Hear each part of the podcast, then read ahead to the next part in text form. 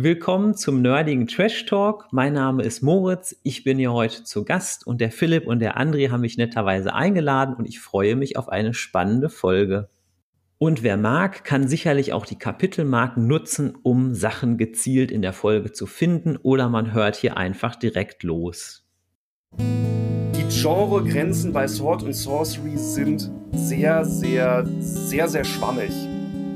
Wenn schon Fantasy, dann möchte ich das richtig haben. Dann möchte ich einen richtigen Elfen, eine richtige Orkin, eine richtige Zwergin. DSA. Ich konnte mir ja soeben noch verkneifen das Modern Talking des deutschen Rollenspiels. Ich würde sagen, man kann alles, also ganz radikal, ich würde sagen, man kann das alles in Einzelteilen weglassen. Wir hatten ja nichts im Osten, auch keine Schwarzenegger-Filme.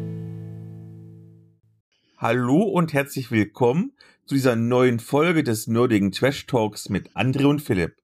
Mein Name ist Philipp, ich bin der Blogger von Nerds gegen Stefan und an meiner Seite habe ich wieder mal den wunderbaren und ebenso fantastischen André Würfelheld. Hallo. Hi Philipp. André, sonst kommt ja immer gleich so ein bisschen bla bla, wie geht's dir und so weiter und so fort, aber dieses Mal haben wir eine richtige Sonder-XXL-Folge. Wir haben nämlich drei fantastische Gäste. Deswegen halte ich ganz kurz. Wie geht's dir? Und dann starten wir direkt rein. Schlechten Menschen geht's immer gut. Oder anders formuliert, wird es mir besser gehen, schien mir die Sonne aus dem Hintern. Das ist aber ein Einstieg. wir haben es schon gesagt, wir sind wieder nicht alleine, sondern wir haben uns diesmal gleich drei Experten geholt, denn sie sind allesamt sowohl Rollenspieler als auch Autoren und da hat doch schon jemand ganz frech reingesprochen. Hallo, wer bist du denn? Ja, hallo allerseits. Äh, mein Name ist Moritz Böger. Ich bin Blogger, Podcaster und Autor. Ich bin vor allem halt im Bereich der Literatur aktiv, aber auch im Bereich der Rollenspiele. Ich mache einerseits den Hochleveln-Podcast, aber auch den Warhammer-Welten-Podcast. Und den Philipp kenne ich von der BuCon, von der Buchmesse Con weil kurz vor dieser Messe mein Roman erschienen war, die Aschebrut, Chronik der Söldner. Ja, und daher kenne ich den Philipp überhaupt. So ist es. Und wir haben noch zwei Gäste und ich weiß, mindestens einer davon war schon mal bei uns. Hallo Werner. Tja, siehst du, ich habe sogar vergessen, dass ich schon mal bei euch war. so kann es einem gehen, ja, aber es ist mir ein Volksfest. Vielleicht habe ich es auch nur keine Ahnung, Alkoholschwund oder so, ging da mal irgendwie was vom Gehirn flöten. Aber es ist mir auf jeden Fall ein erneutes Volksfest anwesend zu sein. Und zuletzt der Mann, der, ich habe es erfahren, theoretisch auch irgendwann US-Präsident sein könnte, nämlich der Björn. Hallo, ich bin der Björn. Ja, mich könnte man kennen äh, aus äh, Publikationen zu meinem Sturm Space 1889 und äh, Hexen 1733. Und äh, ja, tatsächlich, ich bin in den USA im wunderschönen und äußerst flach bewaldeten Michigan geboren. Und da wissen wir schon, wer da ist. Und normalerweise würden wir uns, also André und ich, uns gegenseitig die Ask Me Anything Fragen stellen, die uns die HörerInnen irgendwie auf Twitter und YouTube und Facebook geschickt haben. Vergesst nicht, uns da zu abonnieren, die Links wie immer in den Show Notes. Aber diesmal ist es ein bisschen besonders, denn wir haben sehr fragefreudige Gäste an Bord. Also, liebe Gäste, legt doch mal los und stellt uns ein paar Fragen. Ja, okay. Heute wird ja unter anderem ein Thema vielleicht auch mal Conan sein. Das werden wahrscheinlich kaum vermeiden können. Und bei Conan denkt man ja oft direkt an Arnold Schwarzenegger. Und dann wäre einfach mal meine Frage so an euch. Es gibt ja zahlreiche Schwarzenegger-Filme, keine Ahnung, Predator, Total Recall, Last Action Hero. Und da wäre einfach mal so meine spontane Frage, was ist denn euer liebster Schwarzenegger-Film? Oder ist es gar keiner? André, willst du zuerst? Ah, Total Recall und Predator, da würde ich schon sagen, das passt und der zweite ähm, Terminator. Ich muss tatsächlich zugeben, ich habe jetzt extra André vorgeschickt, damit ich ein bisschen Zeit zum Überlegen habe. Denn tatsächlich habe ich bis jetzt noch sehr, sehr wenige Arnold Schwarzenegger-Filme gesehen. Einfach, wir hatten ja nichts im Osten, auch keine Schwarzenegger-Filme. Oh, tragisch. Dann sag Pumping Iron, damit fährst du richtig. Nein, tatsächlich ist so, natürlich gab es im Osten auch Schwarzenegger Filme. Was es aber nicht gab, war erstens ein Fernseher, wo ich das gucken konnte, weil meine Großeltern den in Beschlag hatten und erst recht kein Abspielgerät für Videokassetten, geschweige denn auf dem Dorf eine Videokassetten for Life Firma. Deswegen das Einzige, was ich mal gesehen habe früher als Kind, und das ist mir dafür bei positiver Erinnerung geblieben, wir haben es in der Schule mal gesehen, war Last Action Hero. Den finde ich immer noch ziemlich witzig. Und ich glaube auch, wir haben mal geguckt im Kindergarten oder so, äh, Versprochen ist versprochen. Von diesen ganzen Actionfilmen, dafür ist er ja eigentlich berühmt, habe ich fast gar nichts geguckt. Ich glaube, ich habe einen einzigen von den, weiß ich nicht, unzähligen Terminatoren-Filmen geguckt. Und auch noch der dritte, der war auch nicht so gut. Also ja, ich sage jetzt Last Action Hero und ich verspreche irgendwann mal die ganzen Filme nachzuholen. Vielleicht kann ich mal hm, irgendwann mal sagen, was ein wirklich guter Film ist. Okay. Okay. Machen wir was ganz Einfaches. Da es ja heute um Sword and Sorcery im weiteren Verlauf gehen soll und Sword and Sorcery als Genre normalerweise ziemlich anthropozentrisch ist, beziehungsweise mit einem Minimum an nicht im strengen Sinne menschlichen Spezies auskommt. Äh, mit denen man dann auch reden kann. Das genau. Als, Einschränkung, als Einschränkung hinzufügen. Ja, ähm. Ähm, also sagen wir mal als Spielermaterial Spezies auskommt, weil dann kommen wir auch gleich wieder in den Bereich Rollenspiel. Wenn man jetzt mal aus der Perspektive so der in Anführungsstrichen Normal-Rollenspiele, der D&Digen, 20 würfelseitigen etc. Art denkt, wenn ihr eine nichtmenschliche Standardspezies aus den ganzen Spielerhandbüchern, nicht aus den Monster Manuals, aus den Spielerhandbüchern, für immer verbannen könntet, welche würdet ihr am wenigsten vermissen? Hm, ich glaube, W20-Kram ist so eher mein Seminar zu André. Äh, ich glaube, es wäre doch mehr eine Kategorie und weniger eine ganz spezielle Spezies und zwar der ganze Kram, wo der anfängt mit halb. Halb Elfen, halb Orks, weiß ich nicht, halb Zwerge, ob es das gibt. Ja. Äh, ich, ich, wenn, wenn schon Fantasy, dann möchte ich das richtig haben. Dann möchte ich einen richtigen Elfen, eine richtige Orkin, eine richtige Zwergin. Dieses Halbgelumpe, das fühlt sich für mich an wie, wir nehmen 0815 Menschen und tunen den ein bisschen, lassen ihn aber trotzdem noch Mensch sein. Und das ist irgendwie so nichts Halbes, nichts Ganzes. Deswegen, alles, wo halb davor steht, ist nichts für mich. Okay, nur reinrassige Elfen. Zum Beispiel. Nur mit Elfennachweis. Und die würde ich am liebsten rausschmeißen. okay. Mit Elfen habe ich immer schlechte Erfahrungen gemacht. Du warst denen nicht hübsch genug, gibst zu. Ja, das kann sein. Ja, wahrscheinlich kommt das mit dem Halbelf auch daher, ich sag mal jetzt so eine Figur wie Tanis, wahrscheinlich aus der Literatur, dass der quasi so zwischen den Stühlen sitzt. Wahrscheinlich ist das so ein bisschen die Idee, ne? Dass der einerseits zur Menschenwelt gehört, andererseits zur Elfenwelt und keiner will ihn so wirklich haben. Ich vermute mal, dass dieses Motiv da so herkommt. Mm, ja, und ich glaube auch, das ist so ein, so ein, so ein gewisser Tolkien-Nachhall weil Elrond ist ja auch ein Halbelf, wenn ich das richtig erinnere. Also die äh, hier anwesenden Tolkien-Experten mögen mich da korrigieren, aber ich meine, das wäre der Fall. Ja, ich dachte halt zuerst an Tarnis hier so von Dragonlance, weil da wird das ja auch ziemlich viel ähm, thematisiert. Ja, da bin ich mir nicht ganz sicher, aber nee, nee, Elrond nicht der andere. Oh Gott, wie ist der Typ, der sich in einen Bären verwandeln konnte? Äh, Bjorn? Oh, ich, ich, weiß also, nicht mehr. Also das Bjorn, ist, äh, ja. Aber ja. Elrond ist auch tatsächlich ein Halbelf. Ich habe gerade mal ganz schnell eben nachgeguckt. ah, okay. Geht ja relativ flott. Aber das ist interessant, weil das bedeutet, dass auch Halbelfen bei Tolkien 3000 Jahre alt werden können. Ja, mindestens. Also, wenn wir schon so ein bisschen in die Gefilde der Sword and Sorcery eingetaucht sind. Sword and Sorcery spielt ja meistens nicht so ganz im Mittelalter, sondern mehr in Welten, die äh, früher angelehnt sind wenn ihr euch aussuchen könntet, ob ihr in der Eisenzeit oder in der Bronzezeit äh, den Rest eures Lebens verbringen müsstet, was würdet ihr euch aussuchen? Uh, ich muss jetzt überlegen. André, fang du mal an. das ist echt eine gute Frage. Tja, so rein als, wie war das, unwissender Sci-Fi-Fan,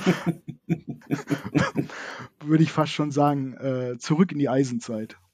Ich glaube, ich würde auch Eisenzeit nehmen aus praktischen Gründen, weil zum Beispiel, wenn du dir mal ein geiles Steak braten willst, nimmst du eine Kupferpfanne oder eine Bronzepfanne oder nimmst du eine Gusseisenpfanne? Natürlich die Eisenpfanne. Also besseres Essen mit besserem Eisen. Stock und Feuer reicht. Das ist ein echt gutes Argument, muss ich sagen. Sehr schön. Und dann haben wir die Fragen schon hinter uns und starten straight in die Medienschau.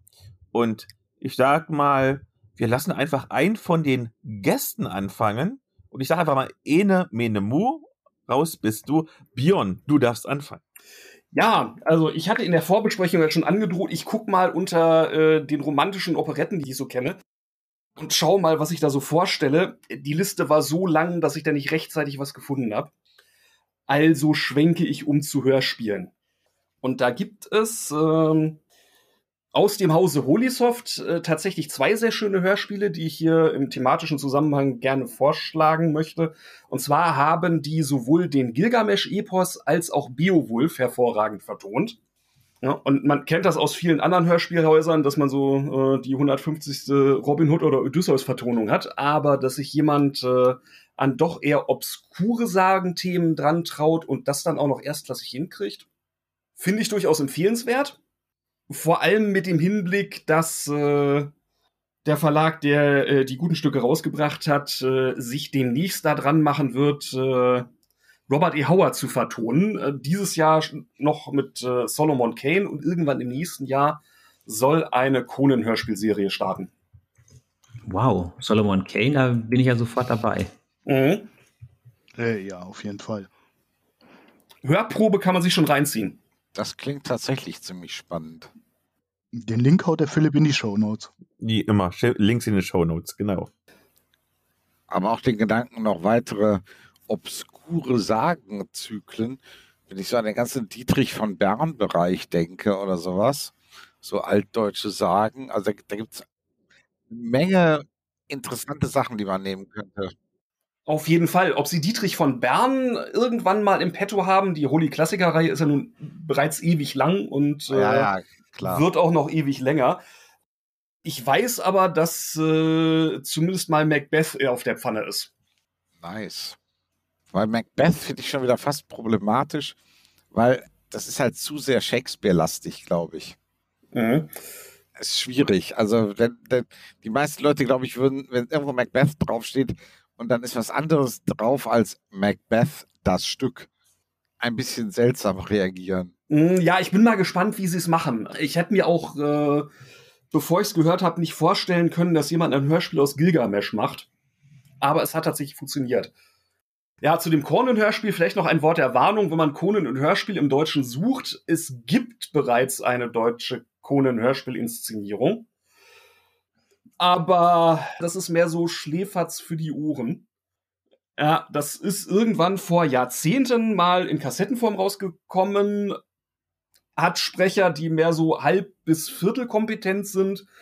Und ähm, ja, Ralf Möller. äh, ja, ja, es geht so ein bisschen in die Richtung, nur halt ohne dass man ihn dabei angucken muss. Und eine Sache, die mir bei dieser Hörspielinszenierung sehr im Gedächtnis geblieben ist, Conan quasselt ohne Ende. Das ist also der einzige Barbar, den ich kenne, der an ausgeprägter Logarö leidet und seine Gegner nicht erschlägt, sondern totfaselt. Das ist wahrscheinlich der Versuch gewesen, Howard aus dem Grab zu beschwören. Ich möchte es fast vermuten. Also, ja, wobei man den Dingern anmerkt, dass die Grundgedanken dahinter, sich überhaupt irgendwie mit Conan zu beschäftigen, das war schon sehr richtig gedacht. Nur äh, das, das Machen, das war dann. Ähm, Ich glaube, der Vorteil ist natürlich auch bei Geschichten wie jetzt den Conan-Geschichten ist ja die Lizenz, die ist ja irgendwie auch so halb frei, glaube ich.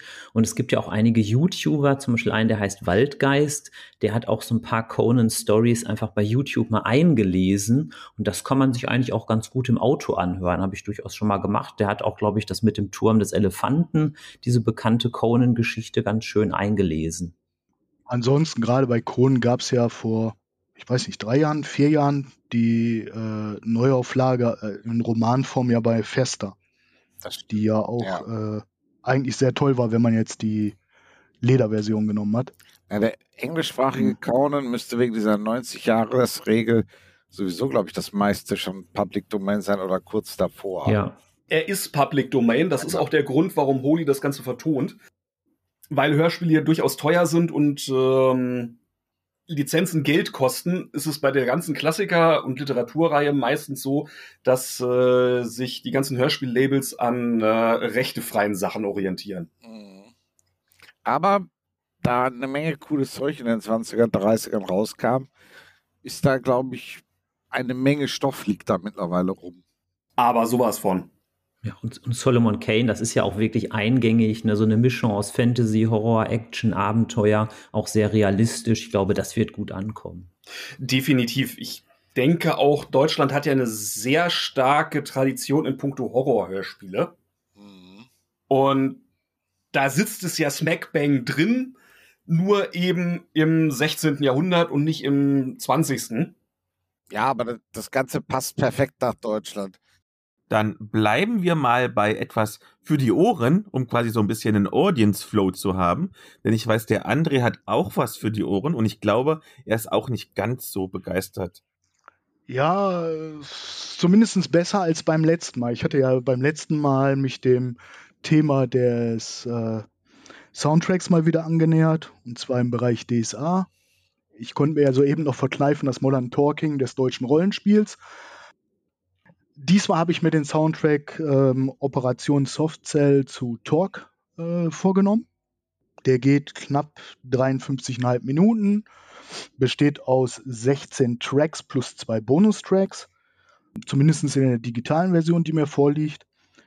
Zwölfseitiges äh, Inlay, Aufmachung wie gehabt eigentlich. Der Soundtrack an sich ist eine sehr ja, vielfältige Mischung, sage ich mal. Du hast ähm, sowohl von ruhigen Passagen dabei, über Action-Bereich, über Sachen, wo ich sage, das ist aber schon irgendwo so extremst hart Pop aus dem Radio und so weiter. Also die Mischung ist schon gut.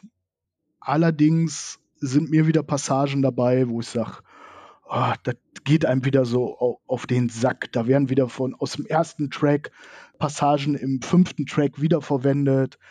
Dann merkst du genau, wo bei manchen Tracks, ähm, ich sag mal, aus aktuellen Sachen, ja, nicht geklaut, aber die Inspiration herstammt. Ist, wenn du viel Musik hörst, manchmal nervig. Und bei dem leidigen Thema, wenn wir wieder bei sind, was ich seit dem ersten Soundtrack bemängel, die Dinger sind wieder nicht ordentlich vertaggt. Das ist eine Unart, dass sich da keiner mal dran traut. Es gibt kostenlose Tools dafür und du als User kriegst die Dinger. Die Namensgebung ist was für ein Arsch. Du kriegst keine Mediendaten, nichts. Aber okay, lass mir das. Den Soundtrack würde ich diesmal 2,75 von 5 aber geben. Das ist so für André-Verhältnisse schon irgendwie eine richtig gute Wertung. Okay. Zumindest bei Soundtracks. 2,75 von 5, auch sehr präzise. Ja. Dann würde ich sagen, packen wir mal, um die Klicks jetzt wieder ein bisschen ranzuholen, den reichweitenstärksten von uns allen in die Mitte und das ist der Moritz. Okay, ähm, ja, also ich, bei der Medienschau soll man ja eigentlich eins vorstellen. Zuerst hatte ich eigentlich die Idee, momentan läuft ja die Serie Wu-Tang, an American Saga. Das war so mein erster, erster Impuls, weil ich irgendwie total lange schon Wu-Tang-Fan bin. Aber da wir nur eine Sache vorstellen, wollte ich eigentlich lieber ein Buch vorstellen, was mich wirklich sehr, sehr beeindruckt hat. Äh, Das ist das Buch Regeln für einen Ritter. Das ist von Ethan Hawke, also tatsächlich von dem Schauspieler Ethan Hawke. Das ist jetzt ähm, vor sechs Jahren erschienen. Ich hatte es gar nicht mitbekommen. Und das ist irgendwie ein sehr ungewöhnliches Buch, weil es ist kein Roman, es ist kein Sachbuch, würde ich mal sagen. Es ist eigentlich eher ein philosophisches Buch, das eigentlich Ratschläge gibt, was ist im Leben wichtig, ähm, wie kann ich mit bestimmten Dingen umgehen, wie kann ich zur Ruhe kommen, wie kann ich Entscheidungen treffen. Und ich lese eigentlich sonst etwas in, in diesem, sage ich mal, philosophischen Bereich eigentlich gar nicht. Aber ein Kumpel von mir sagte irgendwie, dass er das gelesen hat und da wirklich total geflasht von war. Und dann habe ich mir das auch mal besorgt. Das ist auch wirklich sehr dünn, das Buch. Das hat, glaube ich, 170 Seiten und hat auch so ein kleines Format. Und das ist wirklich klasse. Und auch so der Background ist ganz interessant, weil der Ethan Hawke, der wohnt wohl auf so einer Farm in Ohio und hatte dann quasi Unterlagen gefunden von seinen Vorfahren aus Cornwall. Es ist zwar ein bisschen strittig, ob die jetzt echt waren Und da gibt's halt einen Sir Thomas, also den gibt's wohl auch historisch wirklich. Und der hat für seine Kinder halt so 20 Regeln für einen Ritter oder für eine Dame aufgeschrieben. Und das ist wirklich ähm, so ein Buch, glaube ich, das kann man einmal lesen, das kann man zweimal lesen. Und da kann man auch einfach zum Beispiel mal ähm, sich ein bestimmtes Kapitel raussuchen. Also das hat mich wirklich so von vielen Büchern, die ich so in letzter Zeit gelesen habe, am meisten beeindruckt. Und ich sehe gerade, gibt's auch als Hörbuch. Genau, obwohl ich da ähm, mich schon fast frage, ja, beim Hörbuch ähm, weiß ich gar nicht, wenn man das im Auto liest, ob das so wirkt, ne, als ob man es selber liest. Aber es ist sicherlich auch legitim. Und dann bleiben wir quasi schon bei Sachen, die etwas älter sind und klassischer sind. Werner, was hast du? Ja, ich habe ja angedroht bei den zwei Medien, die ich vorstelle, bei, bei denen ich schwankte, welche ich vorstelle, dass die eine einfach nur noch älter war als die andere. Ich nehme jetzt mal der Abwechslung halber, weil in dem Bereich heute noch nichts vorgestellt wurde, ein Comic, ähm, eine Comicserie, um genau zu sein. Die ist verhältnismäßig alt und es geht mir gar nicht nur um die Comicserie, sondern auch ein bisschen um den Zeichner generell, weil eine ganze Reihe von Sachen, die der gemacht hat, ich als so empfehlenswert wie einflussreich empfinde. Der Zeichner, um den es geht, ist Don Lawrence. Am bekanntesten ist er wahrscheinlich für sein Trigan Empire, eine Science-Fantasy-Serie, äh, die ich wirklich jedem, der das nicht kennt, nur sehr ans Herz legen kann.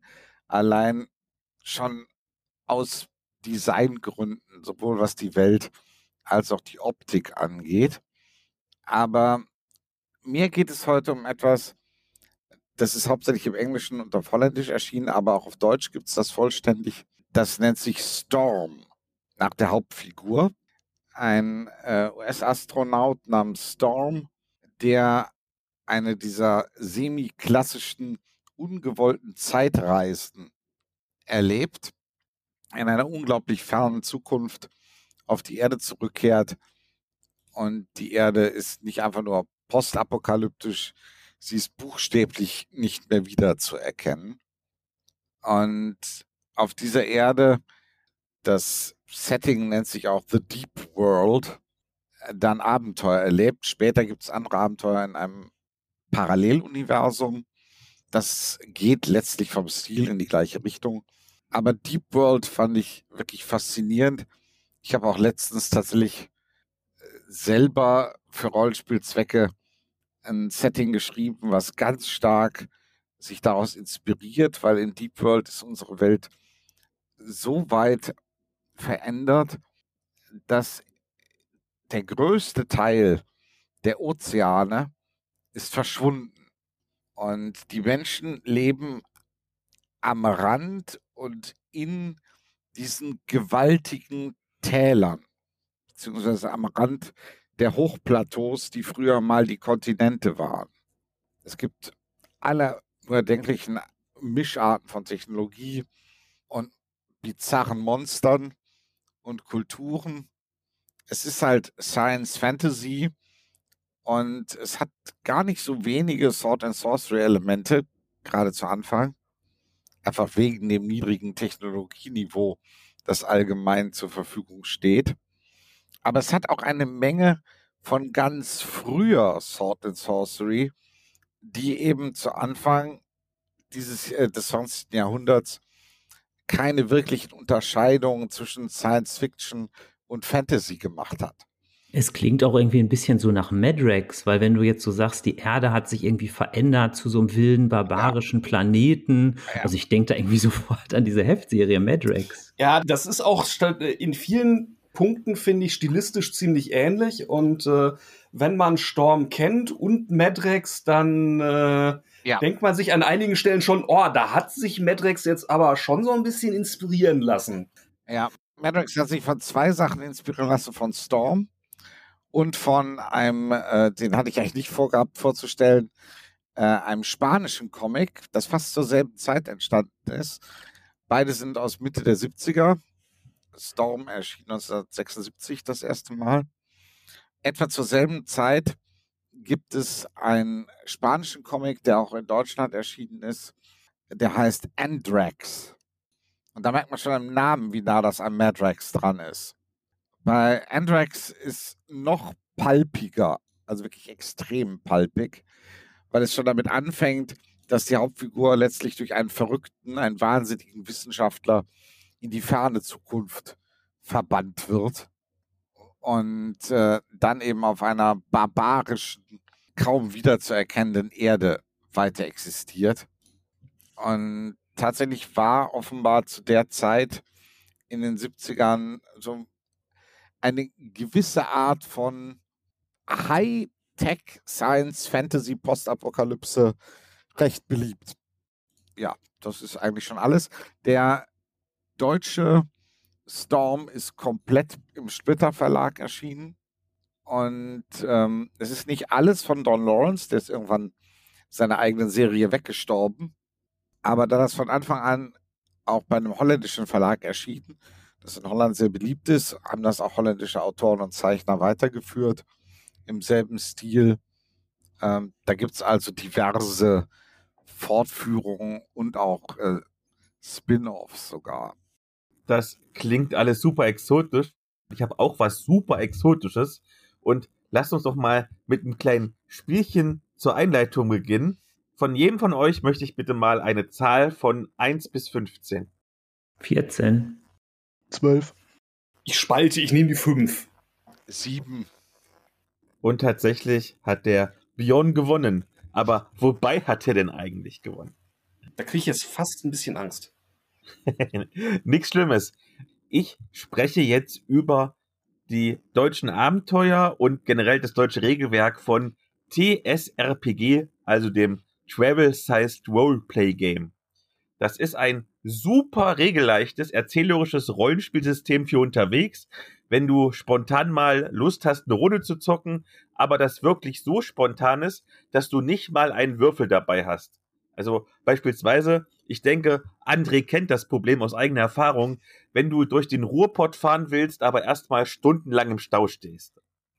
Entsprechend passen die Regeln auf eine einzige Seite, aber eigentlich reicht auch, wenn ihr hier den Podcast aufmerksam hört, das bisschen Text könnt ihr euch auch merken. Und zwar, man baut sich zuerst seinen Charakter, da hat man fünf Punkte, die man auf die beiden Attribute körperlich und geistig verteilen kann. Dann kriegt man noch einen Gegenstand, der bei einem der beiden Attribute plus eins gibt und schon geht's los. Theoretisch funktioniert das TSRPG dann wie jedes andere Rollenspiel auch, nur dass du bei einer Probe eben nicht würfelst, sondern wie wir es gerade gemacht haben, eine Zahl errätst, die sich die Spielleitung ausgedacht hat. Und jetzt denkt ihr euch vielleicht, das ist doch total willkürlich und genau das habe ich auch gedacht, aber als ich das System dann endlich mal verstanden habe, war ich überraschend begeistert. Und zwar haben die Proben unterschiedliche Schwierigkeiten, eben wie bei jedem anderen Rollenspiel auch, und diese Schwierigkeiten legt den Rahmen der zu erratenen Zahl fest. Also beispielsweise bei einer super einfachen Probe liegt die Zahl zwischen 1 und 5, bei einer schwierigen zwischen 1 und 15 und dann gibt es irgendwie noch super duper extrem schwierig 1 bis 100, das ist fast nicht zu schaffen.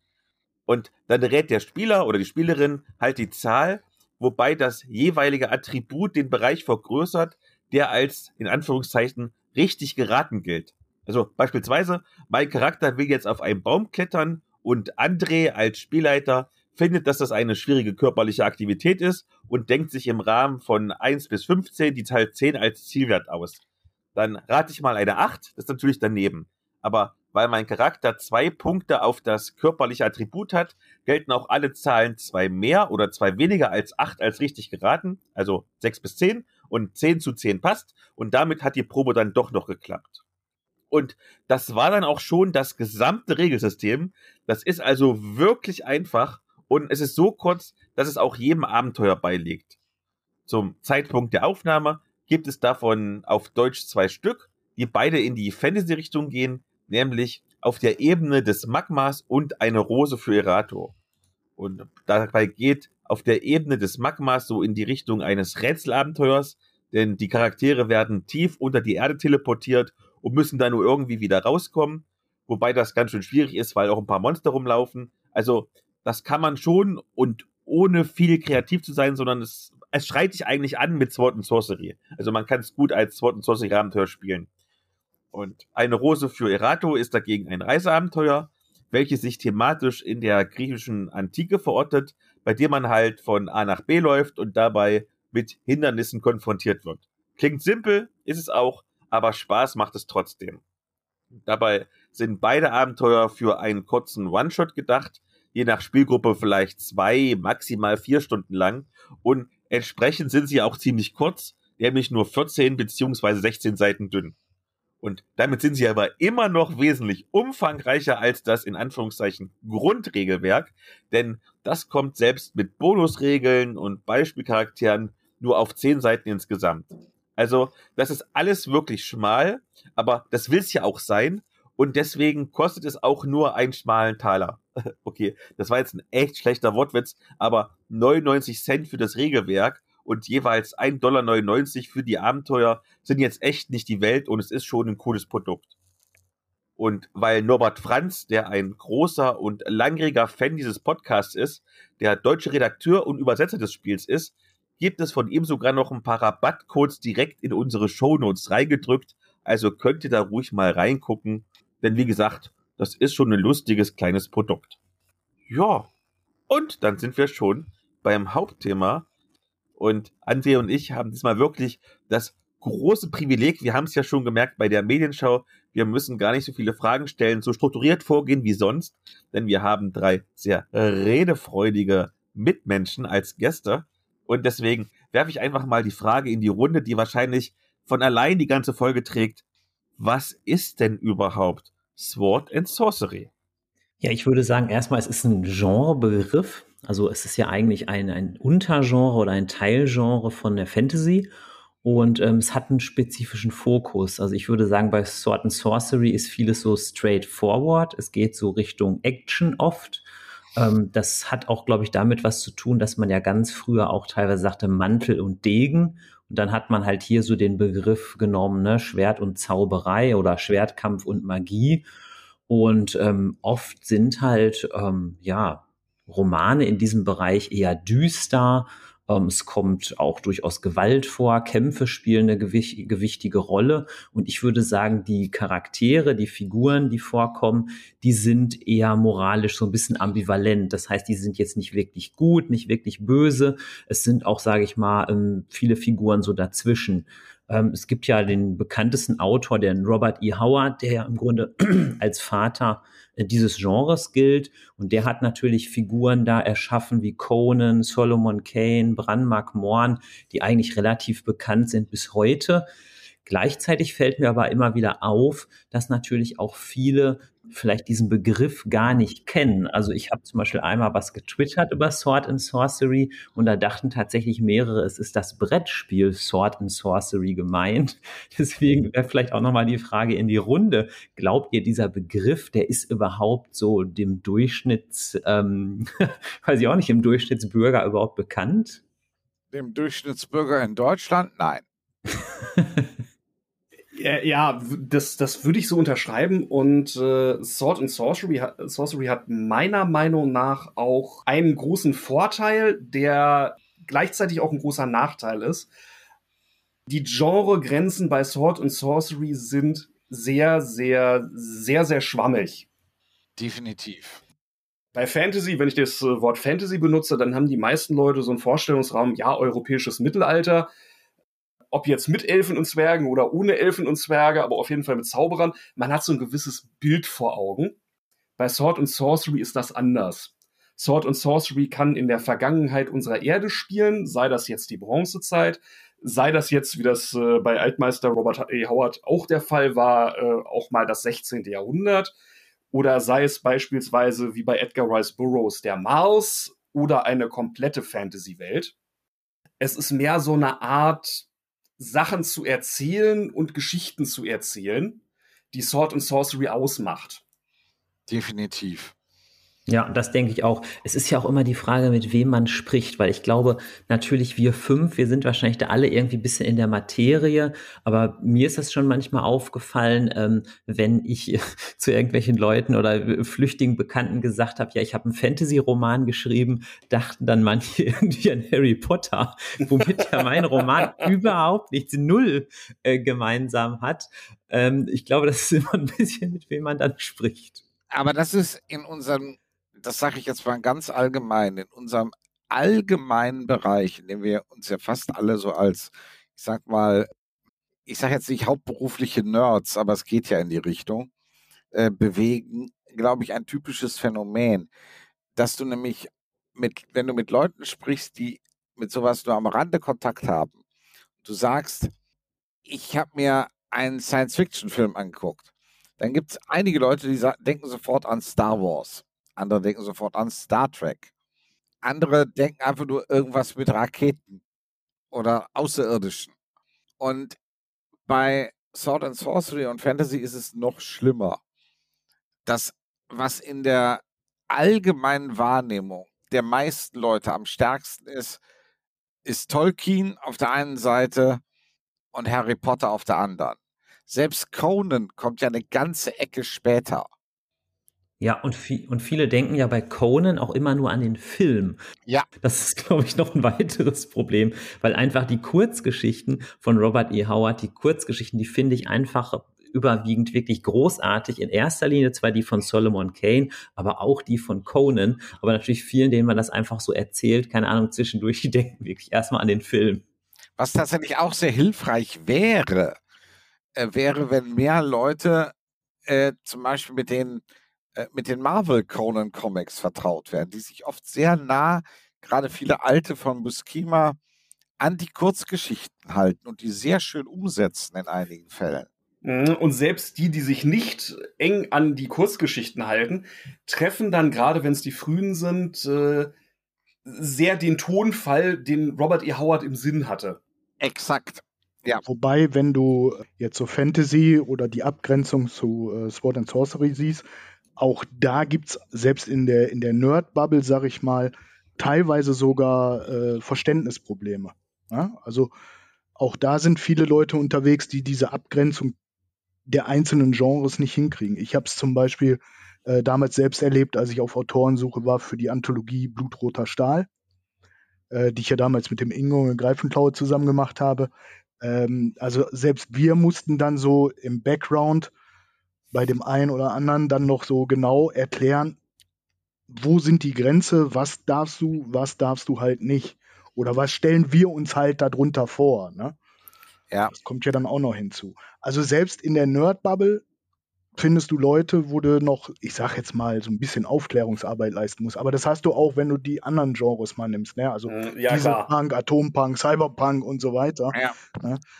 Aber das liegt eben, glaube ich, daran, weil viele auch gerade in der Nerdbubble die Angewohnheit haben oder einfach so geprägt sind, wie das sogar bei Rollenspielern, finde ich, sehr häufig ist, die haben eine Einstiegsdroge gehabt. Bei Rollenspielern zum Beispiel DSA oder irgendeine mhm. bestimmte D&D-Inkarnation. Mhm. Bei manchen war das Star Trek oder Star Wars. Und diese Einstiegsdroge hat auf die die gleiche Wirkung wie eine Prägung auf einem Gänseküken. Ja, gut. Der Vergleich ist super, danke. Dann komme ich zumindest, äh, sag ich mal so, von der, von der Generation her aus dem Zeitalter raus, wo ich sage, da bin ich ja froh, dass es damals schon so viele Unterschiede gab. Wenn ich so in den Kindheitsrückblick, den, den Ersteinstieg habe ich gemacht mit den Spielbüchern Lone Wolf. Ja, das ist schon mal großartig. Ja. Rollenspiel habe ich angefangen ne, mit DSA ich würde im deutschsprachigen Bereich ja beinahe sagen, wer nicht. Ja, dann kam ja hinzu, dass damals so diese Filme halt kamen, Gremlins, Star Wars war damals groß ja im Kommen und und und. und. Also das haben wir ja so, ich sag mal, die meisten so als Jugendliche noch mitgemacht oder ne, Kid.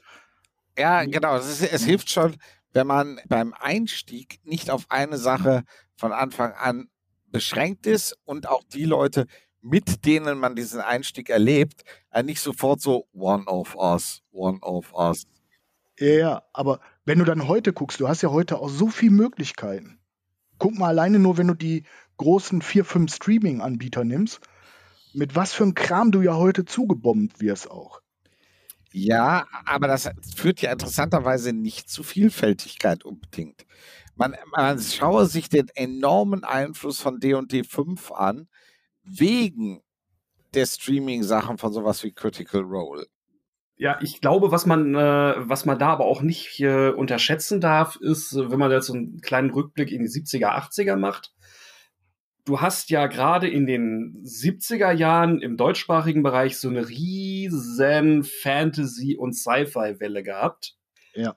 Die sich dann auch in Stadtbibliotheken niedergeschlagen hat. Das heißt, wenn du jetzt so als, äh, ich sag mal, Teenager äh, irgendwo an Ende der 80er, Anfang der 90er unterwegs warst, und hattest eine Bibliothekskarte, ja, dann hast du dann auch eine Auswahl gehabt, die dich erschlagen hat. Mhm. Ich, ich weiß, wir hatten damals an der, Schule direkt angeschlossen die Stadtbibliothek und effektiv konntest du nach dem Unterricht direkt hingehen, Karte zeigen, hast dir irgendeinen Comic oder Roman genommen und bist dann abends erst um sechs, halb sieben da verschwunden und hattest das Buch durch. Ne? Und damals gab es auch schon eine Menge preiswerte, oder das heißt preiswerte eben bibliotheksmäßig verfügbare Comics, die zum Beispiel französische Comics reproduziert haben. Das wurde mir erst ewig später klar, dass sowas wie Zack oder solche Veröffentlichungen eigentlich dauernd europäische, nicht deutschsprachliche Comics verwertet haben mhm. und in Heftform rausgebracht haben. Der André sagte ja gerade auch noch einsamer Wolf oder Lone Wolf. Da sind wir ja eigentlich auch fast schon so bei der Sword and Sorcery, weil das ist ja im Grunde auch das, was Sword and Sorcery vom Ton her ausmacht, was glaube ich gerade der Björn so angedeutet hatte, dass es eben um so ein Einzelschicksal geht. Das heißt, es geht jetzt nicht um gigantische Schlachten von irgendwelchen riesigen Armeen, sondern so ja auch ein bisschen wie beim einsamer Wolf. Es ist ja wirklich so, es geht um ja, reale Personen, um individuelle Helden. Es wurde ja auch von Robert E. Howard Heroic Fantasy genannt. Mhm, genau. Und Magie spielt ja auch in der Sword and Sorcery vielleicht eine, ja, ganz klar andere Rolle als etwa jetzt bei Harry Potter oder so. Auf jeden Fall. Weil Magie ist eher eine Bedrohung, sie ist selten, sie ist gefährlich, sie ist mystisch. Und das passt ja auch wieder ein bisschen zumindest zum einsamen Wolf. Und sie muss nicht dauernd und überall und in jedem Fall eine Rolle spielen. Nein. Das ist auch so ein bisschen der Unterschied zu dieser, ich nenne es jetzt mal ganz salopp, D&D-Fantasy, wo im Grunde genommen irgendwie alles magisch ist. Bei der Sword and Sorcery kannst du letztlich ganze Kampagnen bringen, äh, wo vielleicht nur einmal oder zweimal irgendwas Magisches vorkommt. Es ist aber dennoch immer noch Sword and Sorcery. Ja, bei Sword and Sorcery gibt es noch den Effekt, dass man auch hier schon aufpassen muss, die, der Status von Magie hängt fast immer nur von einer Sache ab. Beherrscht der Protagonist Magie? Weil das gibt es. Ja. Wenn der Protagonist Zugriff auf Magie hat, dann ist es zwar nicht deshalb unbedingt harmlos, im Extremfall siehe sowas wie Kane, oder Elric. Oder Elric, richtig, all solche Gestalten, aber es gibt auch ältere Beispiele. Aber trotzdem behält Magie, auch gerade bei Kane, Elric und den Älteren, immer diesen leicht, ich sag jetzt mal, Cthulhuiden, düsteren, chaotischen und schwer berechenbaren Aspekt. Oder mhm. den Aspekt einer halb vergessenen, unverstandenen, bedrohlichen eigentlich Technologie, die wir nicht verstehen. Ganz witzig wird das ja auch dargestellt. Ein ganz bekannter Autor ist ja auch der Fritz Lieber. Äh, der hat ja so zwei Hauptfiguren. Leiber. Le Leiber ist wirklich der, die richtige Aussprache. Die Engländer sagen nur immer falsch Lieber. Nein, das ist wirklich kein Witz. Auf der amerikanischen Wikipedia-Seite ist die richtige Aussprache lautsprachlich wiedergegeben, Leiber. Aber Amis sagen immer Lieber. Ist interessant, weil in dem Vorwort von Der unheilige Gral sagt der Michael Moorcock ausdrücklich, dass es lieber ausgesprochen wird. Also es scheint ja ziemliches Mysterium zu sein mit der Aussprache. Ja, die Frage ist tatsächlich, äh, was Leiber selber gesagt hat. Ich ist, wollte aber eigentlich was ganz anderes sagen. Der Name kommt aus dem Deutschen, aber okay, sorry. Ist ja nicht schlimm. Wir waren ja eigentlich bei der Art der Darstellung von der Magie und der Fritz, Punkt, Punkt, Punkt, hat ja zwei Hauptfiguren und die eine war ja wohl mal irgendwie dieser graue Mausling, war wohl kurzzeitig mal so eine Art Zauberlehrling und dann fragt ihn halt der Pfaffert, ja, hast du denn da irgendwas gelernt über Magie? Und dann sagt er ja so sinngemäß so, nee, also eigentlich nur, dass Magie sehr gefährlich ist. Und das ist ja eigentlich auch schon so bezeichnend für das Genre. Ja, korrekt. Genau so sieht's aus. Also Magie ist immer was, es, es geht, aber ob man es machen sollte, sollte man sich gut überlegen. Wir sind ja jetzt schon bei den Elementen quasi, was zeichnet denn Sword and Sorcery aus? Und ich sag mal so, was sind denn so die unbedingt sein müssenden Kernelemente und was ist eher so Bonus. Also beispielsweise, ich kann mir natürlich vorstellen, dass Zauberei und ein Schwert zu tragen so ein wichtiges Element ist, das muss dabei sein. Aber was ist denn, wenn ich äh, das Schwert am Gürtel trage und habe noch eine Laserpistole oder ich reite nicht mit dem Pferd durch die Gegend, sondern ich sitze in einem Cabrio. Ist das alles auch noch machbar in Sport und Sorcery oder muss ich wirklich irgendwie Eisenzeit sein und wie man sich's vorstellt? Ich würde sagen, man kann alles also ganz radikal. Ich würde sagen, man kann das alles in Einzelteilen weglassen. Aber eine Sache, die man nicht weglassen kann, ist, das wurde eben schon angesprochen, der Scope. Der Scope ist immer personal heroic. Und damit ist noch nicht mal gemeint, dass man sich besonders heroisch verhält, oft im Gegenteil. Aber der Scope, die Blickweite der Handlung und des Protagonisten ist immer eine persönliche. Selbst wenn am Schluss der Held die Welt rettet, geht es ihm meistens nicht darum. Das ist bei Sword and Sorcery, wenn überhaupt, so eine Art Nebenprodukt. Der Held kümmert sich um sein Ding und zieht das durch oder ihm begegnen in seinem Leben, oder wenn es mehrere Helden sind, ihm begegnen mehr oder weniger in ihrem Alltag Dinge. Aber die sind nie der Gegenstand der großen Prophezeiung von dem einen Auserwählten. Das passiert nicht. Der Philipp hatte ja gerade so ein bisschen auch, glaube ich, mit Absicht so ein bisschen provokativ gefragt. Du hast ja auch gesagt, irgendwie ein Cabrio oder ein Auto, ne? Genau. Kann je nach Welt durchaus passen. Kann klappen. Guck dir Amber an. Amber hat ganz viele Sword and Sorcery Elemente, vor allen Dingen was die Moral des Hauptcharakters angeht und ähnliche Dinge. Mhm. Es spricht nichts dagegen, äh, oder schau dir sowas an, auch wenn das ein Vorläufer ist, wie äh, John Carter. Da kannst du fliegende Schiffe haben. Null Problemo. Und fliegende Cabrios. Ja. Ja, und äh, was mich dann zu einem zweiten Punkt äh, bringt, der für Sword and Sorcery unerlässlich ist, ist, dass die Welt in Teilen äh, meistens eine Crapsack-World ist. Also es geht immer um Settings, die in irgendeiner Form äh, ja, äh, zutiefst ungerecht, fehlerhaft und äh, konfliktbeladen sind. Und ähm, Zivilisation ist entweder ewig alt und dekadent oder nur als Einsprengsel in einer ziemlich urstümlichen Welt enthalten. Also was du nur sehr selten haben wirst, sind Ecken, die aussehen wie beispielsweise das Mittelreich bei DSA, das vergleichsweise hell ist. Wenn man sowas hat, sind das immer nur sehr kleine Einsprengsel. Ne? Ja. Wer zum Beispiel eine, eine Menge Elemente hat, was du gerade ansprichst von Sorcery, auch wenn es das per se gar nicht sein will und das auch nicht ist.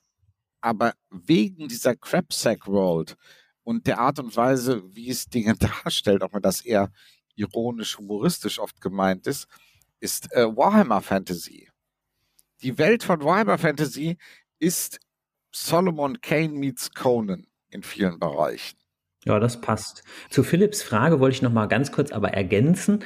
Natürlich ist ja sowas immer eine künstlich gezogene Grenze zwischen solchen verschiedenen Genres. Aber ich würde schon zumindest sagen, wenn man jetzt die bekanntesten Sword and Sorcery Autoren nimmt, wie jetzt Robert E. Howard, Fritz Leiber, Michael Moorcock, Karl Edward Wagner und vielleicht noch als neueren den Joe Abercrombie, kommen natürlich in der Regel keine Autos, in Regel keine Cabrios vor.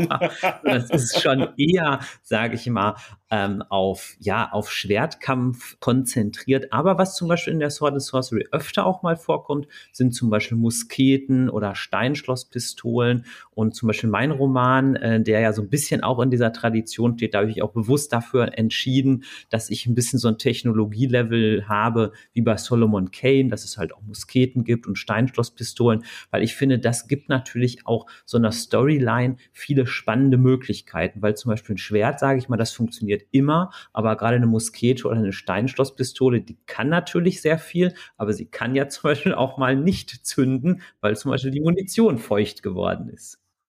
Es reicht bei Sword Sorcery auch oft, wenn man diese Dinge ausreichend exotisch und selten darstellt. Eine exzellente, man auch eine der besten literarisch modernsten Varianten, die am Dying Earth Ende von Sword and Sorcery liegen, ist zum Beispiel Gene Wolfs Buch der neuen Sonne, genau. Book of the New Sun. Das Ding hat nicht ohne Grund in jedem Jahr, in dem es erschienen ist, den World Fantasy Award damals gewonnen.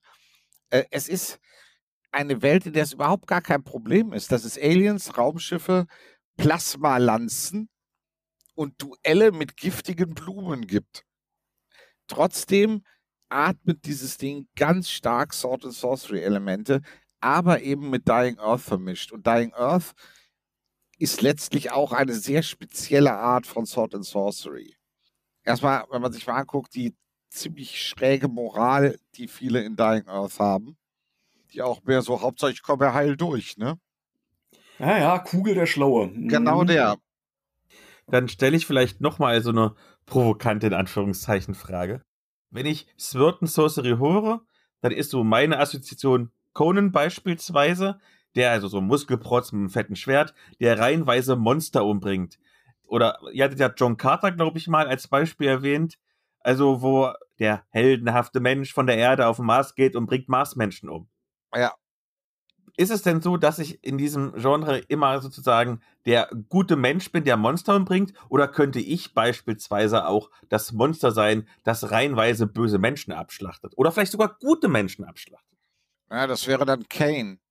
Kane ist nicht ohne Grund äh, in vielen Fällen definitiv der böse Endgegner, der nur am Ende immer verliert. Also eine gute Antwort vielleicht auf deine Frage, Philipp, ist vielleicht, es gibt ja einen relativ bekannten Autor, der heißt Michael Moorcock, der hat so ähm, Stories über Elric von Melanie Bonnet geschrieben. Das ist eigentlich ein sehr komplexer Held ähm, der zum Beispiel unter anderem, glaube ich, Drogen nehmen muss, damit er überhaupt, sage ich mal, handlungsfähig bleibt.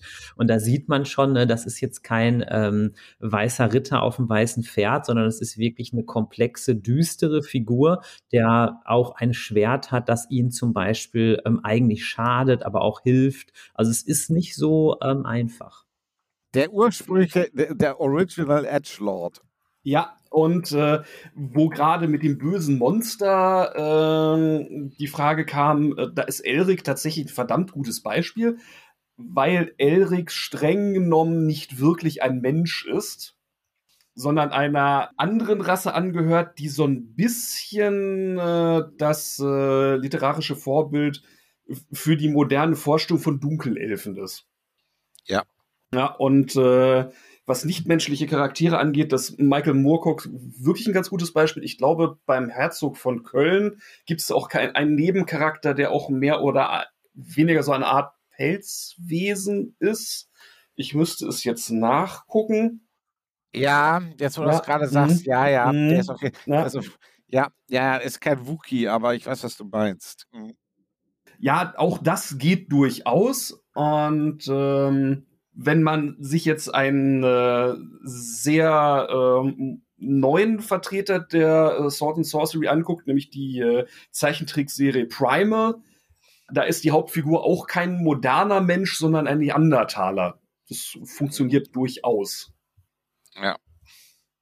Und eine Assoziation, die ich wieder habe, ist natürlich der Arnold Schwarzenegger Conan, richtig muskelbepackt, wie immer das fette Schwert am Gürtel und so weiter. Und zu seinen Füßen liegt, regelt sich sozusagen sexy eine fast überhaupt nicht bekleidete, vollbusige Dame.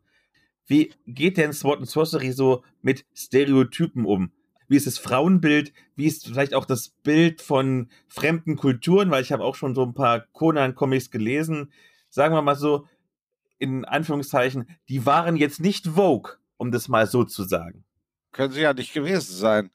Das muss man sagen, das macht ja auch keinen Sinn, das zu erwarten, wenn ich von Literatur spreche, die 120 Jahre alt ist. Und das ist es. Wir reden hier bei John Carter und all diesen Sachen von äh, Literaturformen, die für ihre damalige Zeit, wenn überhaupt wahrscheinlich sogar als, zu einem gewissen Grad will ich fast sagen, befreiend gesehen wurden. Ob das jetzt Tarzan ist oder John Carter, auch die männliche Hauptfigur, das wurde nur nie verfilmt, trägt fast nie Kleidung. John Carter ist fast in allen Szenen de facto nackt. Ja, weil äh, sämtliche Marsmenschen de facto die ganze Zeit nackt sind. Richtig. Das wird sogar thematisiert. Die kennen das Konzept von Kleidung nämlich nicht. Ja. Und was äh, sexualisierte äh, Frauenbilder angeht, äh, ja, eben weil das Zeug so alt ist, spielt das durchaus eine Rolle. Es gibt aber auch ein paar handfeste Überraschungen. Beispielsweise, wenn man sich äh, klassische Sword and Sorcery Figuren wie Red Sonja anguckt. Ja, die Original Red Sonja. Ja, und sie dann mit dem Bild äh, vergleicht, äh, das man hat, wenn man heute Red Sonja Comics nimmt. Äh, hört man den Namen Red Sonja, dann sieht man vor seinem geistigen Auge ein Model mit roten Haaren im Kettenhemd-Bikini und äh, stellt dann fest, wenn man den Originalroman, äh, in dem sie bei Robert E. Howard ein einziges Mal vorkommt, nimmt, dass spielt das Ganze nicht nur nicht in einem Fantasy-Zeitalter, sondern ich glaube im 15. Jahrhundert äh, irgendwo in Osteuropa. Dann stellt man auch fest, dass Red Sonja Kosakenkleidung trägt und nicht in einem Kettenhemd-Bikini rumrennt. Und auch ansonsten jetzt nicht besonders sexualisiert rüberkommt. Wenn wir mal in dem Alter bleiben wollen, eine der klassischsten und prägendsten Heroen überhaupt ist Gerald of Joyry. Und Gerald of Joyry wurde von C.L. Moore geschaffen und äh, ist definitiv viel, aber keine sich räkelnde, was auch immer. Ja, das ist äh, eben eine weibliche Heldin, wirklich mit Schwertern und Zauberei, die überhaupt gar keine männliche Hilfsgestalt braucht. Nirgends. Philipps Frage ja auch von gerade ist aber tatsächlich gar keine einfache Frage, weil ich finde das auch eine Frage, die auch berechtigt ist, gerade bei so ähm, alten Kurzgeschichten, weil Philipp, du hast ja im Kern gefragt, ne, gibt es da Stereotype, die schwierig sind? Gibt es da Stereotype, die dem Kolonialismus entsprechen oder sexistisch sind? Und ähm, da finde ich es ganz interessant. Es gibt eine neue Bewegung, die heißt New Edge. Das ist also so ein in den USA erschienen als ein Magazin. Und die setzen sich halt dafür ein, dass quasi Sword and Sorcery weiterlebt, dass man aber sich von diesen Stereotypen also trennt und auch von diesen Frauendarstellungen, wie sie vielleicht früher mal waren, trennt und dies Positive, sage ich mal, aus der Sword and Sorcery mitnimmt. Und die Frage, die, die, du gestellt hast, da könnte man wahrscheinlich eine ganze Podcast-Folge drüber machen, weil es ist natürlich so, dass man sich natürlich fragen kann, damals die Autoren, waren die rassistisch und wenn ja, wie viel? Bei Robert E. Howard ist es natürlich so, der Robert E. Howard hat immer gesagt, also so jetzt ganz vereinfacht, er sieht die Zivilisation kritisch, er sieht den Naturzustand des Menschen als positiv an. Und er hat zum Beispiel auch ähm, mit Branmark Moore eine ähm, Figur geschaffen, die sich eigentlich gegen Kolonialismus einsetzt. Ich verkürze das jetzt ein bisschen, weswegen man eigentlich den Robert E. Howard durchaus positiv sehen kann, obwohl man natürlich auch in den Kurzgeschichten, wenn man sucht, natürlich auch Stereotype findet. Und diese Bewegung halt New Edge hat so ein bisschen die Idee, dass man Sword and Sorcery inklusiver darstellt, aber dass man trotzdem eigentlich diesen Kern, den ja auch gerade Björn und Werner beschrieben haben, irgendwie beibehält. Dieses Tempo, der Nervenkitzel, den Sense of Wonder und Menschen, die es wagen, weiterzukämpfen, wenn die Chancen schlecht sind. Und deswegen finde ich wirklich, diese New Edge ist auch so eine Geschichte, äh, da könnte ich mir auch vorstellen, so ja Dinge in der Richtung zu schreiben. Also, weil das finde ich irgendwie eine gute Idee. ich glaube, dass diese New Edge eigentlich, ich will nicht sagen redundant ist, aber das würde ich sowieso von einem zeitgenössischen Autor oder einer Autorin erwarten. Und zwar, weil sie zeitgenössisch sind. Sword and Sorcery muss in keinster Weise in irgendeiner Art und Weise äh, sexistisch oder sonst was sein. Das hat mit dem Genre in keinster Weise inhaltlich irgendetwas zu tun. Und wenn ich äh, bestimmte Charaktere als Gegenbeispiel für Kolonialismus nehme, dann ist auch Umslopogas ein Gegenbeispiel für Kolonialismus. Äh, also aus Alan Quatermain. Aber das Problem ist, glaube ich, wenn man mit unseren zeitgenössischen Kämmen durch Autoren der Zeit, ich sage jetzt mal zwischen 1880 und 1960 durchgeht, dann stellt sich eigentlich eher die Frage, wer von denen, und zwar egal ob Männlein oder Weiblein, checkt nicht mindestens einen Haken ab im Bereich rassistisch, sexistisch oder ich will gar nicht wissen, was die zur heutigen Diskussion im Thema Turf oder so sagen würden, auch die Damen. Das würde alles gecheckt werden bei irgendeinem Autor oder irgendeiner Autorin. Das ließe sich überhaupt nicht vermeiden. Das äh, hat aber mit dem Genre nichts zu tun, weil man sieht, man kann das Genre auch ohne schreiben. Dass es damit geschrieben wurde, ist einfach nur historisch kontingent, aber mehr nicht. Ich, ich wollte sagen, weil auch, auch so Personen, ähm, ich sage jetzt mal, wir kennen alle, die meisten Leute kennen dann halt Conan.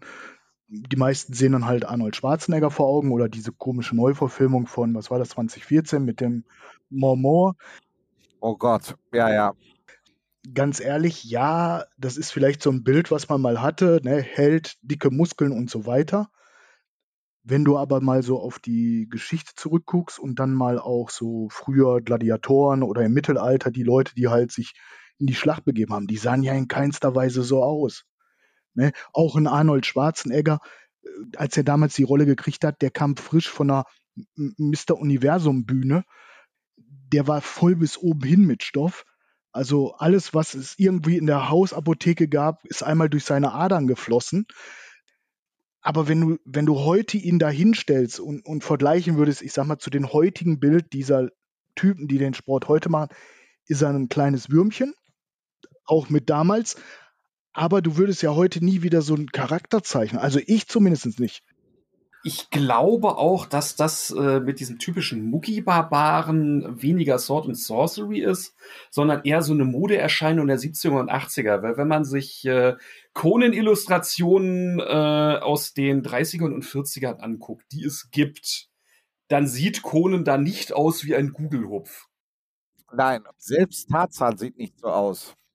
Aber hast du dieses Bild, dieses Männerbild, sag ich jetzt mal, was ja auch irgendwo nicht realistisch ist, muss man ja sagen. Trägt sich ja aber auch weiter fort. Zum Beispiel Scorpion King, Dwayne The Rock Johnson. Ist genauso ein Beispiel. Ja, ja, ja, klar. Da wird auch so ein Typ hingepackt, der voll ist. Ich meine, gut, ich kann jetzt mit, mit Wrestling und dem Sport was anfangen, aber das Männerbild, was dadurch ja produziert wird, ist ja auch nicht real. Ja, aber das Männerbild hatten auch schon die alten Römer und Griechen. Die Leute in der Arena sahen nicht so aus, aber das, was sie sich als Idealbild an den Tempel genagelt haben, das sah exakt so aus. Ja. Also die Idee dieser Art von Ästhetik wird es immer mal wieder in Wellen geben. Und dann wird die mal wieder etwas harmloser sein. Nach heutigen Maßstäben sind die Helden aus den 20ern Illustrationen das, was man heute gerne als Deadbot bezeichnet. Hm. Ja, ja, aber ne, wo wir gerade dabei waren, wenn du das auf der einen Seite sahst, das ist sexistisch und so weiter gegenüber Frauen. Da muss man ja auch mal sagen, es ist aber auch irgendwo nicht gut fürs männliche Ego, sage ich jetzt mal. Ne? Das ist tatsächlich definitiv so. Aber das sind ja wahrscheinlich körperliche Idealvorstellungen. Deshalb sind es ja Idealvorstellungen, weil der Normalkörper sie nicht erreichen kann. Ja, ja, aber dieser Einfluss, der auch da passiert, wenn du dann siehst, wie sich ne, gerade so Superhelden, diese Buddies und so, ähm, wenn du dir die neuesten Studien von manchen Krankenkassen durchsiehst, was die auch für Auswirkungen auf die Jugend haben, ist genauso gravierend wie dieser Sexismus gegen Frauen, was man ja auf jeden Fall verurteilen muss. Ja, natürlich. Bleiben wir vielleicht noch mal bei modernem Sport und Sorcery. denn da hat der Moritz ja was zu beigetragen. Ja, ich versuche mal die Kurzfassung. Also der Roman heißt Die Aschebrut und steht auch in der Tradition von Sword and Sorcery, ein Stück weit auch in der Tradition von Robert E. Howard, denn es ist halt auch wirklich ähm, düstere Fantasy, die sich auf Menschen fokussiert, also wirklich das äh, Schicksal von Menschen. In Kurzform geht es um eine Insel, um eine Vulkaninsel am Ende der Welt. Eine Gruppe von Söldnern wird auf diese Insel geschickt. Sie finden dort einzelne Leichen, aber die Insel wirkt eigentlich wie ausgestorben, wie leergefegt. Und ähm, der Anführer der Söldnergruppe, der heißt Kiel, der wittert da eigentlich, dass sich da eine mysteriöse Katastrophe ereignet hat. Und relativ schnell kristallisiert sich auch heraus, dass im Gebirge sich ein Mönchsorden verschanzt hat, dem, ich versuche es jetzt mal ohne Spoiler zu sagen, dem vieles recht ist, äh, um die wahren Hintergründe zu verschleiern. Und ähm, nach und nach kommen die Söldnerinnen und Söldner dann also diesem Geheimnis rund um die Aschebrut auf die Spur und ähm, ja, und so ein bisschen halt auch, wie es im, im Genre der ähm, Sword and Sorcery üblich ist, sind es auch ähm, eher komplexe Charaktere. Ähm, es ist jetzt nix, ähm, sage ich mal, es gibt kein kindisches Gut King Böse oder so, sondern im Grunde die ähm, Söldner haben auch ihr Päckchen zu tragen. Eine Figur ist zum Beispiel der alte Morten, der im Grunde ein letztes Mal noch so aktiv wird, im Grunde als Abenteurer oder als Söldner. Ich hatte in meinem Kopf da immer so ein bisschen die Vorstellung von Danny Glover aus Lethal Weapon oder vielleicht auch so ein bisschen von Clint Eastwood. Und ähm, es geht natürlich in dem Roman auch um innere Kämpfe, um Überwindung persönlicher Grenzen. Und ähm, ja, also der, der Roman ist jetzt vor ja, einem Jahr und fünf Monaten erschienen und jetzt arbeite ich gerade schon an Roman Nummer zwei, wenn ich mal Zeit habe. Eigentlich könnte ich jetzt frech sein und sagen, du brauchst gar keine Werbung für machen. Du hast schon den wichtigsten Literaturpreis überhaupt, nämlich den Goldenen Stefan gewonnen. Also, was willst du überhaupt noch erreichen? das, aber das war wirklich total schön. Und da wollte ich eigentlich auch nochmal sagen, Philipp, ist es überhaupt auch toll, dass du diesen Wettbewerb organisiert oder ihr macht das ja eventuell auch zu zweit. Ne? Also das ist ja wirklich auch aller Ehren wert, dass du ja einmal im Grunde den Wettbewerb machst für den Literaturbereich und Comicbereich auch teilweise und noch den Wettbewerb machst für den Rollenspielbereich und auch eigentlich der Name Pen and Paper Award und dann im Grunde ja noch die Buchstaben, dass die auch dann noch total gut Sinn ergeben. Da hast du dir echt schon was Gutes überlegt. Danke. Da ist viel Hirnschmalz rein. Die Lorbeeren gehören Philipp alleine. Ja, da ist viel Hirnschmalz reingeflossen tatsächlich. Und ich gebe zu, ich glaube, ich jammere auch ja im Podcast jedes Mal immer, wenn es so kurz davor ist, dass es losgeht, da denke ich mir so, oh, hast du jetzt wirklich Bock, wieder das zu machen? Und spätestens, wenn du dann die strahlenden Gesichter siehst von den SiegerInnen, aber eigentlich auch vorher schon, wenn du siehst plötzlich, oh, da kommt eine Stimme, da wird noch mehr abgestimmt. Der macht Werbung dafür, dass er auch macht dabei ist. Der macht auch Werbung. Und alle freuen sich und reden drüber. Dann ist man doch wieder irgendwie so ein bisschen, ist man äh, belohnt dafür, dass man das doch wieder gemacht hat. Das ist irgendwie, das ist natürlich jetzt ein ganz blöder Vergleich, aber man hört ja mal auch von Frauen zum Beispiel, wenn sie gebären, sagen, die Geburt war blöd, aber schön, dass das Kind da ist. Und genauso ist es mit dem goldenen Stefan jedes Jahr. Aber ich sag mal, du machst dadurch ja auch was für die Community. Und ich finde gerade so die Nerd-Community oder die Pen-and-Paper-Community, finde ich, da ist doch so ein, so ein Wettbewerb auch irgendwie toll. Ja, gerade weil wir der einzige Preis mittlerweile noch sind. Also, äh, genau, weil der Goldene Stefan ist ja aktuell der einzige Rollspielpreis. Also, ich weiß nicht, ob dieses Jahr noch der deutsche Rollenspielpreis eventuell ausgerichtet werden wird. Ja, schauen wir mal. Also mal gucken. Ansonsten, der Goldene Stefan ist der wichtigste deutsche Rollenspielpreis. Dafür, dass das, wie ich es ja mal so gerne sage, einfach mal eine Schnapsidee war, wo ich ein bisschen mit Stefan, dem Blognamensgeber, rumgefrotzelt habe, ist es doch echt gut nach oben gegangen. Aber das sind die besten Ideen. ja, so ist im Prinzip ne, auch meine erste Antwort entstanden. Ärgernis und Alkohol. Ehrlich? Ja. ja.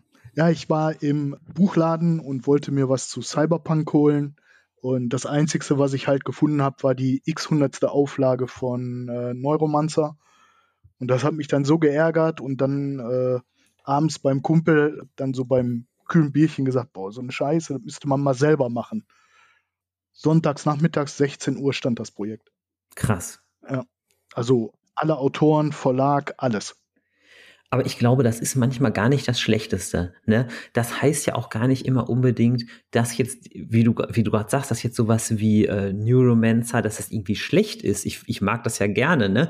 Aber dass man manchmal einfach die Idee hat, ach, das kann man irgendwie neu machen, das kann man irgendwie anders machen, da kann man irgendwie eine Variante anbieten. Das finde ich immer ein guter Impuls. Einfach hinsetzen und erstmal versuchen. Wenn es hinterher schief geht, ja, dann ist es halt so. Aber du hast es versucht. Du hast es probiert. Ne? Wie viele Projekte habe ich auch schon angefangen, die ich dann irgendwann in die Tonne gesteckt habe, wo ich dann gesagt habe, wird nichts raus, ist nichts mehr. Ne? Also das sind auch einige. Und da hilft es natürlich auch immer, wenn man irgendwie gute oder nette Leute hat, mit denen das gut auch so zusammenklappt, manchmal so ein mhm. Projekt. Ne? Also wir haben ja zum Beispiel auch ähm, ich, ich, als Beispiel so ein Fanzine gemacht für Iron Thorn und ähm, da haben wir auch zu dritt irgendwie zusammengearbeitet und das hat auch total viel Spaß gemacht. Und einer, äh, ein Kumpel, ich glaube, der, falls er es hört, weiß er, wer gemeint ist, der hat auch die anderen beiden, also mich und noch den anderen immer so ein bisschen angetrieben, aber so im mhm. Positiven. Also es hat dann richtig Spaß gemacht dadurch. Ja, so habe ich es ja über, über, Jahre lang mit dem äh, Ingo Schulze gemacht. Mhm. Ja? Und äh, wir haben ja auch einiges auf die Beine gestellt. War es der Winter One-Page-Contest, RPG, Blogo-Quest, andere Blogaktionen und so weiter. Da haben wir ja auch vieles gemacht. Dann denke ich, haben wir jetzt schon mal die Grundlage gelegt. Die HörerInnen wissen jetzt, was Sword and Sorcery ist. Und wir können dann irgendwann mal eine richtige Sword and Sorcery Rollenspielfolge bringen. Ich danke allen Gästen. Schön, dass ihr da wart. Ja, vielen Dank an alle, die hier zugehört haben. Ja, bis zum nächsten Mal oder bis bald. Tschüss. Ciao, war ein Volksfest. Ciao. Ciao mit V.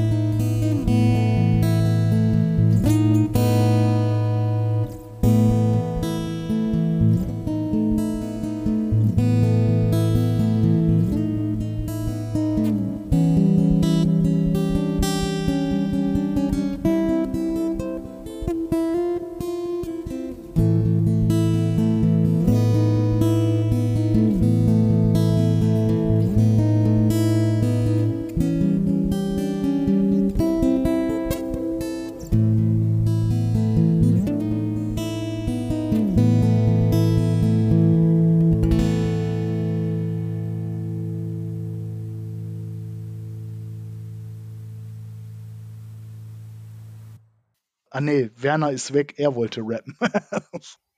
Nein, der, der, der, Mo, der Moritz ist der, der die Klicks zieht, also darf der das Intro einsprechen.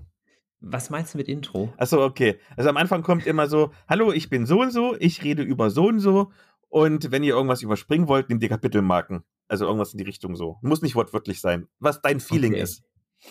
Also das kommt dann am Anfang der Folge? Genau, das schneide ich am Anfang rein. Da muss ich aber den Namen eures Podcasts ganz genau richtig sagen. Äh. Der nerdige Trash Talk.